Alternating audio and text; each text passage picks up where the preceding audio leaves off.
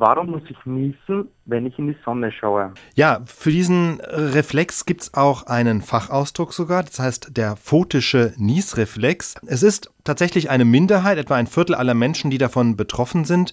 Und ob man dazugehört, das weiß man seit kurzem, hängt offenbar auch von den Genen ab. Das haben US-Forscher vor etwa anderthalb Jahren gezeigt. Und zwar haben sie herausgefunden, dass es offenbar zwei Genvarianten gibt, die darüber entscheiden, ob man ein Sonnennießer ist oder nicht. Das ist im Grunde eine Eigenschaft ganz ähnlich wie jetzt zum Beispiel die Fähigkeit, ähm, den typischen Spargelgeruch im Urin zu riechen. Auch dafür sind ja bestimmte Gene notwendig und wenn man die nicht hat, dann riecht der Urin nach dem Spargelessen auch nicht anders als sonst.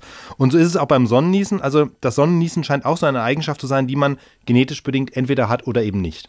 Aber was passiert denn genau in der Nase, wenn man dieses Gen dann hat und in die Sonne guckt? Das ist noch nicht so ganz genau geklärt. Also diese Gene, das ist eine rein statistische Auswertung. Hat man festgestellt, eben die Leute, die das haben, die haben eben bestimmte Genvarianten. Was die genau im Körper machen, das ist noch so ein bisschen umstritten. Es gibt eine vorherrschende Lehrmeinung, die sagt, dass bei diesen Menschen zwei Nerven im Gesicht sehr nah beieinander verlaufen, nämlich zum einen der Sehnerv, zum anderen der Trigeminus, der Drillingsnerv. Und dieser Drillingsnerv hat wiederum mehrere Äste. Einer führt zum Augapfel, ein anderer geht zum Oberkiefer und ist letztlich auch beim Niesen, spielt da eine wichtige Rolle. Und eine Hypothese sagt nun, dass es eben bei Sonnenniesern zu einer Art Kurzschluss kommt. Also dass, wenn die Augennerven, wenn der Sehnerv sehr stark gereizt wird, dass diese Signale auf den Oberkieferast des Trigeminus irgendwie überspringen und dadurch der Niesreflex ausgelöst wird.